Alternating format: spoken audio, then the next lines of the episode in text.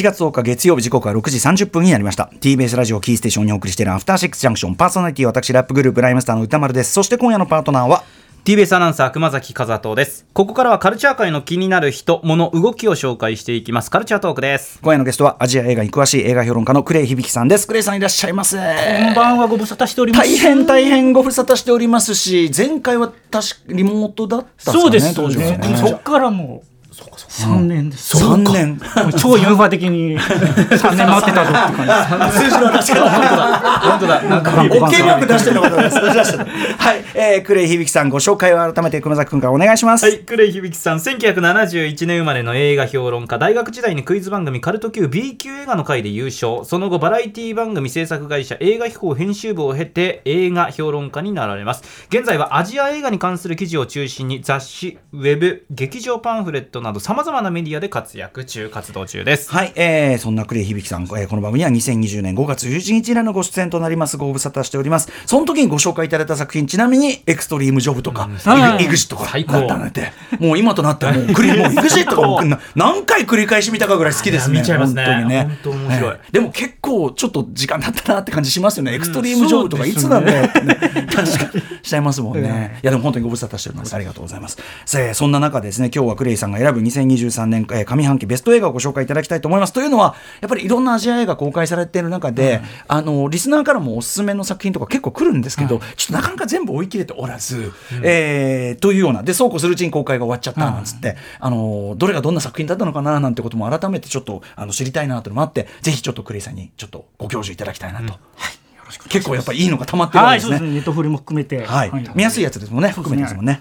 はい、ということで上半期、えー、まあクレイさんのおすすめ、じゃあベストベストというかな、あの5選ぐらいの感じでお送りする感じですかね。えー、クレイフィキさんよろしくお願いします。よろしくお願いします。After Six Junction. アフターシックスジャンクションこの時間はカルチャートークをお送りしていますはい、今夜はアジア映画に詳しい映画評論家のクレイ響さんに2023年上半期ベストアジア映画をご紹介いただきます。よろしくお願いします、クレイさん。はい、よろしくお願いします。ではでは早速2023年上半期ベストアジア映画まずはどんな作品いきましょうか？はい、えー、香港映画の未来戦記です。未来戦記。はい、はいまずはどんな作品か熊崎君から概要をお願いします。はい、簡単にご説明します。舞台は荒廃した近未来の地球。巨大隕石が落下し、パンドラと呼ばれる植物型生命体が出現。瞬く間に増殖し、人類は絶滅の危機に立たされる。人類の未来を救うため4人の兵士が命がけの任務に挑む SF アクション。監督はウォーロード、男たちの誓いなどの VFX に携わってきました、ン・ユエンファイ。主演はプロデューサーも務めた SPL 狼たちの処刑台などのルイス・クー、ネットフリックスで配信中です。はい、ということで、ルイス・クーが、ああ、そうなんだ、こういう SF をプロデュースしてそうですね。まずあの、まあ、ルイス・クーの説明の前に、あの去年2022年の香港映画興収ナンバーワンうん、であり歴代興収ナンバーワンになった作品です。あ、そうなんだ。だからそれはあのインファナルアフェアとかはい5500万ぐらい、はい承認作家が6000万ぐらい、はいはい。っていうのもこれ護衛なんだ。トップになったっていう。すげえ。そうなんだ。あ、じゃあちょっと単純に香港映画史的にもこれみんなそうそうそう見なきゃいいけないっていう一本ではありますね。そうなんだ。はい。でまあ80億円ぐらいかけてる超、超土大作なので、ん。はい、なんですけども。まずそのルイス・クーという男の説明から、はい。はい、歌丸さん的にはルイス・クーっていうのはやっぱりそのさっきジョニーの、はい、SPL とか、はい。うんあのジョニー島のあれだ独占とか、とか、はい、そうですよね、はいはい。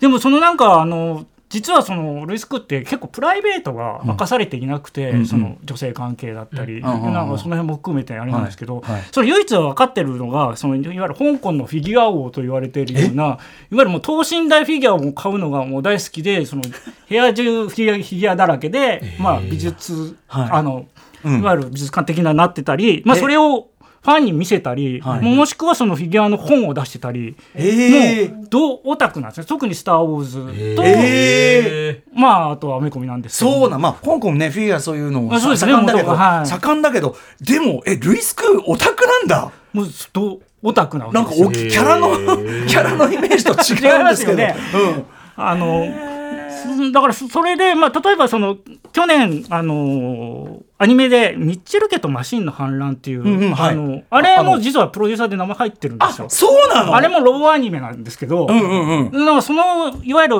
香港の金のあるオタクがはい。SF ハード SF を撮ったらどうなるかっていう映画ですね、要はが未来戦記未来戦記になるわけです。へえじゃあちょっとこうあれで彼のそういうオタク趣味的なのが追加込まれてみたいな。まあ、そうですね、まあ、基本的にはまあそのビジュアルとか見ていただければ分かると思うんですけど、はい。まあパワードスーツはい。なり、だからまあスターシップスターシップトゥルーパーズ感もあるし、アイアンマン感もああるし。パシフィックリム感もあるし、もう曲も流れるし。うんうん。で結構昆虫エイリアンとかの戦いはもうジュラシック・パークだし。あでとあの突然あの円盤投げんですよ、ん。キャプテンアメリカみたいなもうとんでもないもう全部盛り込んでるんですよね。ーでもめちゃめちゃ面白い。めちゃくちゃ面白くて、で、でもこの映画ってその SF ハード S なんですけどもともと今のそのあの話じゃないですけど、あのあれなんですよね。香港ノワールが基本ベースにあるような男3人の友情物語があありつつあだから、えー、といわゆるルイス・クーがいわゆる、ん。その空戦部隊のうん人間であって、その指揮官指揮官がラウチンワンであって、うんうんうん。であの訳あって除隊したアイパッチ姿の男がいるんですよ。うん。でまあ、それが後で参戦するんですけど、うんうん。まあ、フィリップ・キョンっていう、まあ、ジョニー・トーの作品とか出てる方なんですけど、はい。まあ、その3人が結局、まあ、無理難題を押し付けられて、うん。はい。そのパンドラってさっき言ってその植物型生命体に、のめしべに、いわゆる遺伝子弾を打ち込むかどうかっていうそういうあれなんですけど、まあ最初ルイス・クーが言ったら、あのやっぱり落とされてブラックフォークダウン状態になるんですね、でそこからいわゆるサバイバルになって、はい。その残りの2人が参戦して、うんうん。まあ、彼を救うと同時にめしべをいかにうんうん。打ち込むかっていうような。植物のね繁殖止めるってちょっとレギオン的な感じもありますしねあそうですね。でもなんかそのじゃあその男3人のこってりした友情とそうそうですで奴らがボロボロになりながら ボロボロになりながら助け合うみたいな。助けそうですね。うんうんうんうん。えー。あじゃあ香港映画のそういう美味しみみたいのもちゃんと入って。であー。それでこれあの今ネットフリでやってるんですけど、100分なんですよね。あいいあ見やすい。いいサイズこ感れ2時間半ぐらいの映画を100分でやっててでもほとんどその説明がない分なんだなんだっていう間にもう話終わっちゃってるんですよ。でもサイズいいな。でも嬉しいね。ずーっとアクションですから。はいはい。それであの人物描写でニック・チョンとかカリーナ・ラウとか、いわゆる有名どころの俳優も出てるんですけど、うんうんそのなんかキャラクター説明とかほとんどなく どんどんどんどん話が進んでいくっていう。まあなんかそれそういう意味ではオオタク的なまあこういうキャラでみたいそうなそうそうそうそうそう。そういう流し方。そう本当皆さんこれが見たかったんでしょしかない。ぬぼーっと出てくるみたいな。でこれあのちょっとエンタメなんですけど、実はちょっと注目してほしいシーンがあって、うんうん。ちょっとその後で参戦するその固めのスカンクっていうキャラクターが、まあ、海賊版の DVD を売ってる設定があるんですよーね。はいはい。でその時にあのリメイク版じゃなくてそのオリジナル版だどうだっていう会話があって、うんではい。日本語の字幕ではそういう風なうん。しかないんですけど、うんうん。あの実際の言葉では、うん。SF ボディスナッチャーじゃなくて、SF あのボディスナッチャー恐怖の街っていうその設定なんですよ。はいはい。でこれっていわゆるその、うん。なんですかいわゆるその、ん。ボディスナッチャー恐怖の街が使われた時の,、うんはい。あの状況って分かりますよね。あのアメリカとソ連の。うんうん。共産主義が忍び寄るっていう、ん。まあ、それがこう裏テーマになってあまり大きな声では言えないがっていうようなところもあって。つまりまあそのねまあその中中国のそのいろいろ検閲も経なきゃいけない香港映画としてはっきりは言ってないけどああそれでもうそのその後にラウチンは結末が自分たちが決めるぜみたいなこう一言うんうん言ったりして、はいはい。結構こう胸熱になったりするシーンがあるんですよね。そういうだからやっぱ香港映画人もねあの作り続けなきゃいけないしその中にも気概は入ってるっていうか、うん。なんかほら香港映画的なるものが消えちゃうのかなっていうこうあーそうですね。ずっと言われてます危惧もあったけど、まさにそれはルイス・クーガー、財力ある男として、はいはいちなみにこれもう続編が予定されてて、でルース・クーはもうあのガンダムのメカニックデザインで有名な小川原小川原邦夫と接してんでしょ。へもうコンタクト取って多分次やるだろうっていうマニアはやべえな、金持ったオタク怖えわ。はい。はい。ということで、えー香港映画、未来戦記、ネットフリックスで見られますので、ぜひ非常に見やすい100分でございます。絶対見ます、これ。はい、よろしくお願いします。続いていってみましょう、クレイさん、何でしょうか？はい続いて韓国映画「狼狩り」です。あこれは私見てるやつだ、じゃあ、えー、と熊崎さんご紹介お願いします、簡単にご説明します。凶悪犯たちを乗せた船で生き残りをかけて繰り広げられる戦いを容赦ない暴力描写で描いた韓国製サバイバルアクション。フィリピンで逮捕された犯罪者たちを乗せた貨物船の中で凶悪犯による反乱が起こりまして血で血を洗う争いが発生します。しかし脅威は彼らだけではなかった。監督はメタモルフォーゼ変身などのキム・ホンソン出演はイ・ソ・イングク、チャンドンユンなど日本では今年の4月に劇場公開されまして現在は UNEXT などでレンタル配信中です。この番組の絡みで言いますと,、えー、と三角締めさん提案の荒行バルトナインね、えー、一日中かけて映画を9本見る、えーこのうちの1本でありこの中でもうダントツに面白かった1本です。月これこれに救われました。狼狩りがあって本当に救われました 映画ってやっぱり面白かったみたいなはい、えー、クリさん改めて。ああそうですね、はい。あのまあ一言で言ったら本当に沈黙の戦艦とザ・グリーズ足したような映画ですよね。うんうん、いや本当に。ちょっとあんまり多くは言えないけどこう見ていくうちにえそっちに行くの？みたいな。そうですよね。これはやっぱり多く語っちゃいけないんですかね。だまあいいですよ。でも結公開構経ってるからね。当時って多く語らないっていう、うんそのいわゆるその、うん隠されたキャラクターっていう怪人っていうのがいたじゃないですか。うんもういいでしょうもういいでしょう。そうですね、この怪人が何なのかっていうところがあれなん。ですけどね。最初はね、まあそのヤクザたちがそうですね偽装されてて、このでもヤクザの凶悪ぶりが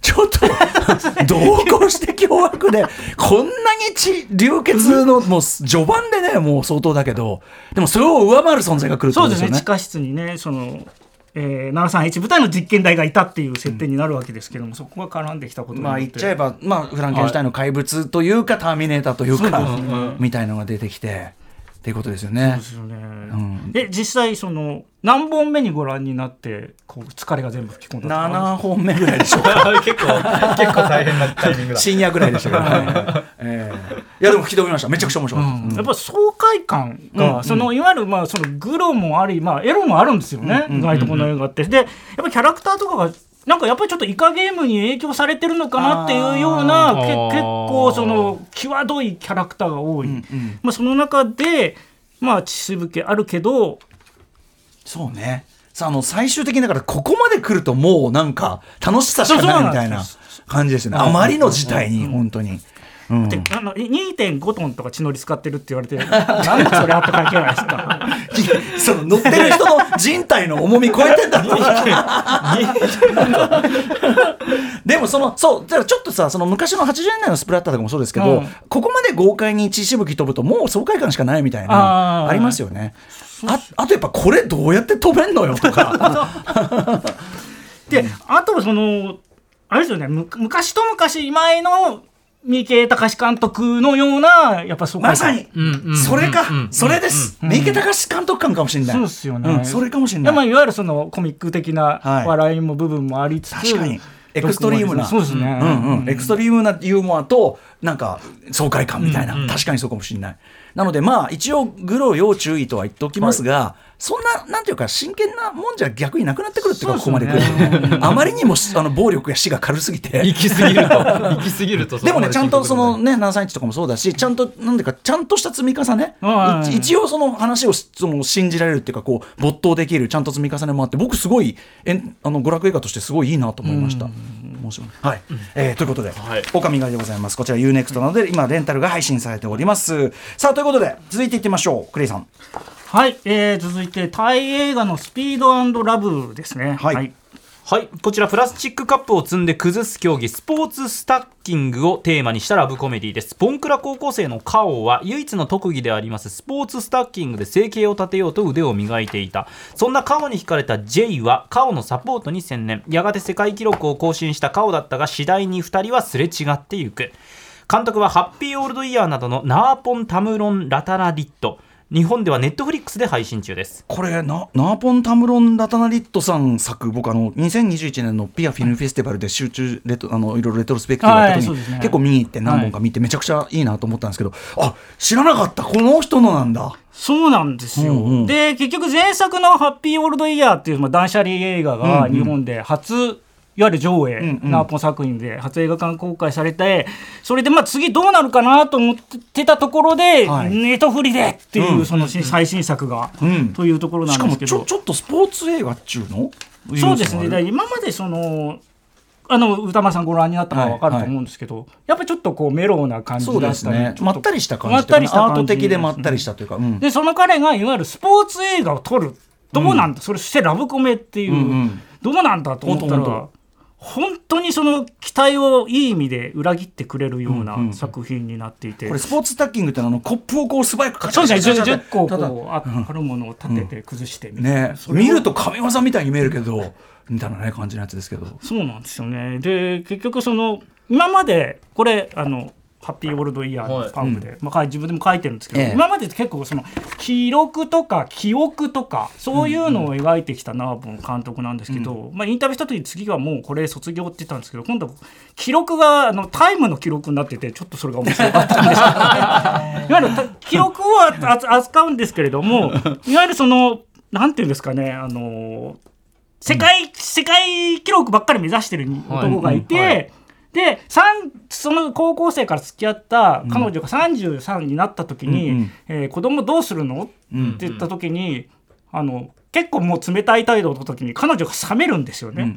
今までずっと彼のために集中力を高めるために、まあいろいろ雑音を立てないとか、はえ家を買ってあげるとか、結構やったのになんだ私はって言った言ったところから始まるんですよ。で問題はそこで出てったあ後に30歳のその主人公がん。何もできないことに気づくんだ、うん家事が。そこから葛藤が始まるっていういわゆるスポーツ映画と言いながらはいはい。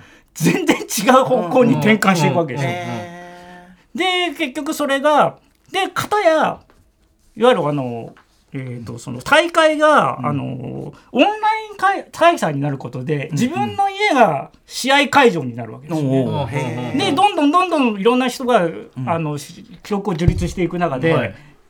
自分は何もできないと。で彼女の別れ話とかが電話で入ってきたり、うんうん。いろいろな事件が起こるわけですよ。はいはい。そうすると彼曰くドラマって一言言うんですよ。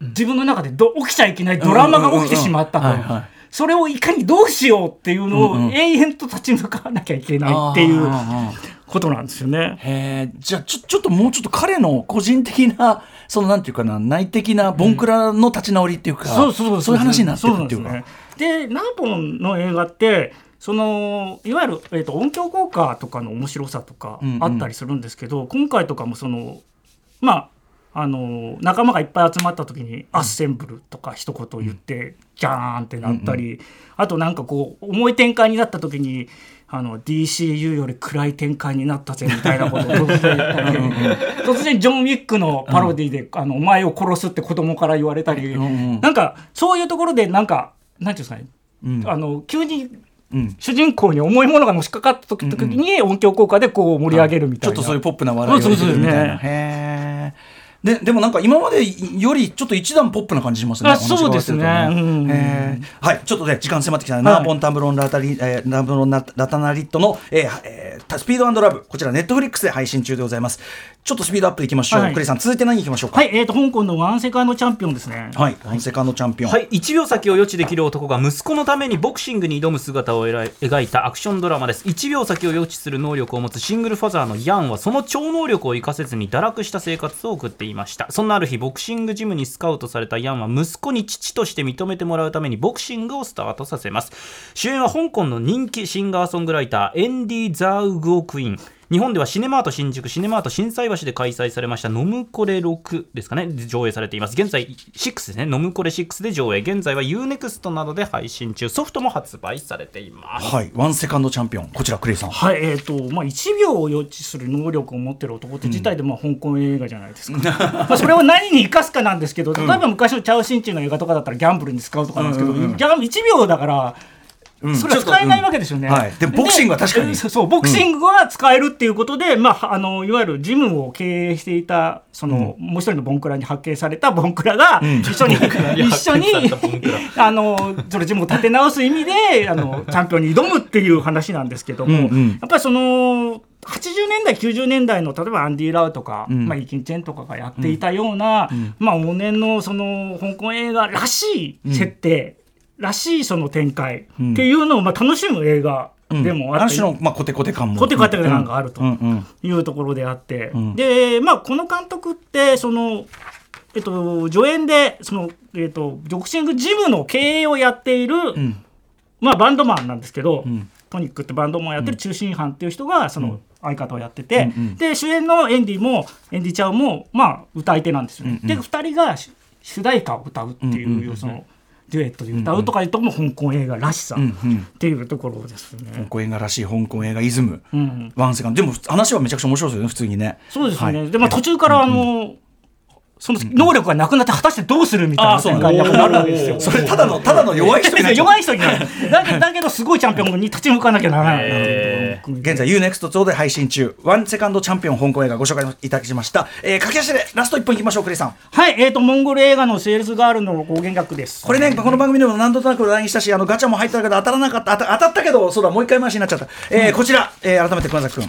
はい、アダルトグッズショップで働くことになった女性の成長をユーモアたっぷりに描き、第20回ニューヨークアジアンフィルムフェスティバルでグランプリに輝いたモンゴル映画です。モンゴルの首都ウランバートルで暮らす学生サロールは、怪しげなアダルトグッズショップでアルバイトをすることに、オーナーや客たちとの交流を通して自分らしく生きることを学んでいきます。日本では去年第17回大阪アジアン映画祭で上映された後、今年4月28日から全国公開、現在はアップリンク吉祥寺で公開中です。クリスさん、えーちょちょっと本当に巻きで申し訳ございません。これ、めちゃくちゃ良かったですか？ああそうですね。はい。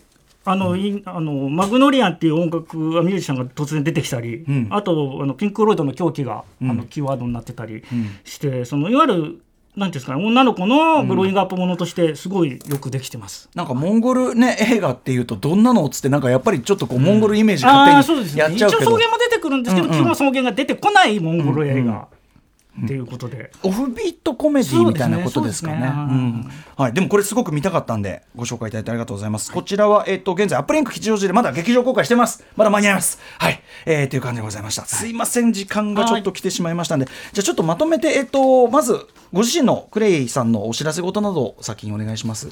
はい、えー、と7月14日公開の香港映画「星屑の片隅で」という作品がありまして、まあ、これはあのコロナの香港を舞台にしたあのとてもよくできたヒューマンドラマなんですけども、はい。まあ、こちらの公開記念イベントとして、えー、と7月17日月曜日16時半からの回終了後に、えーとまあ、配給に携わったリム・カーワイ監督、うん。あのこの作品には直接そのあれしてないです配給で関わっているミルカー監督と,、えーとまあ、昨今の香港映画の事情をちょっとまとめた特集をしようと思ってますので、はい。えーお時間ある方はぜひお願いします。はい、ということでちょっと今日はお時間来てしまいましたが、クレイさんちょっとあのまたちょっと今日はちょっとぎゅっと詰め込みすぎましたけども、また引き続き、はい。ちょっとよろしくお願いします。ちょっと3年も開かないようにしましょう三年も開かないようにはい。すいませんはい。このこの確か3年も開かないようにします。はい、えー、ここまでのゲストは映画評論家のクレイ響さんでした。クレイさんありがとうございました。ありがとうございました。ありがとうございました After Six Junction.